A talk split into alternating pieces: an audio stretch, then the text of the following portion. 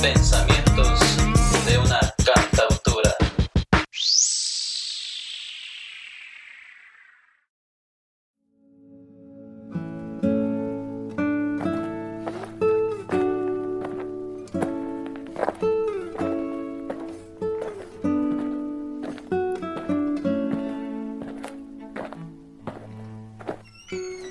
Llegó un día así como cualquier otro.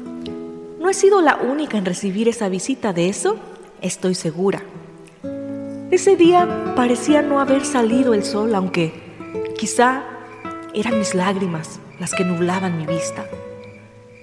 Mi cuerpo y mi alma se agotaron, se doblaron de dolor, y aunque fuera por un momento, mi espíritu parecía ausente Recordaba lo grato, lo bello y alegre de días anteriores, pero ya no sentía esa fuerza que me impulsaba a sonreír, a celebrar, a reír, a vestirme de esperanza. Pareció solo un breve momento, pero en un descuido miré el calendario. Habían pasado días. No, se habían convertido en semanas, en meses. Bueno, a decir verdad, me di cuenta que entregué años de mi vida a ese visitante. Había preparado para él la habitación. Lo hice parte de mi vida diaria. Le servía desayuno. Cambié mis horarios para atenderle.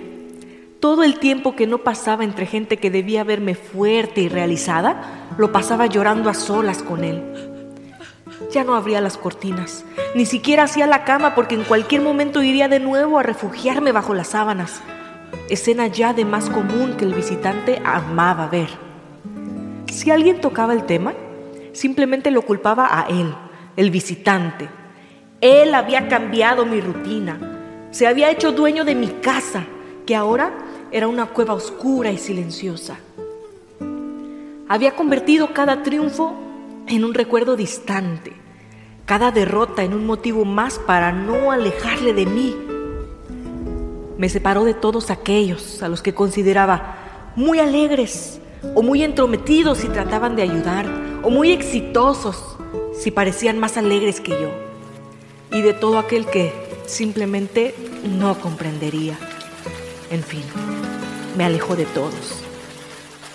El visitante no aprobaba ningún esfuerzo ningún intento por alcanzar o lograr o crecer o mejorar.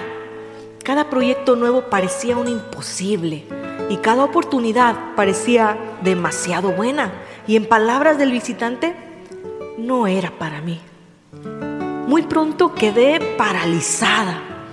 Todo en mi vida, toda yo lo reflejaba a él. De vez en cuando llegué a sentirme cansada de él y de su manera de opacarme la vida.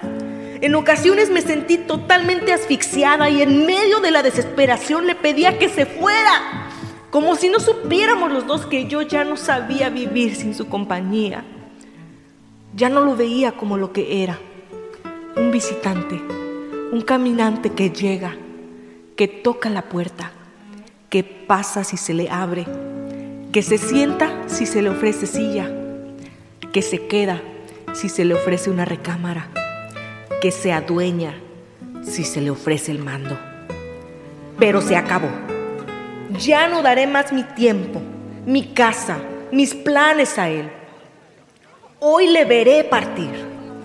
Le agradeceré por la experiencia, pero la próxima vez que llegue, no le daré lugar para quedarse.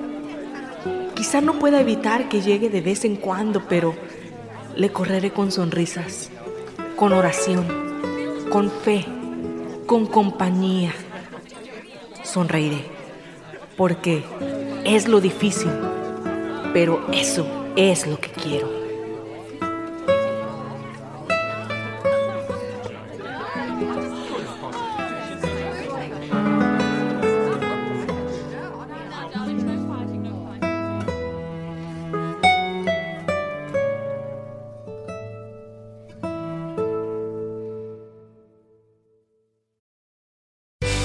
Estás escuchando Pensamientos de una cantautora con Avi Palnecatel.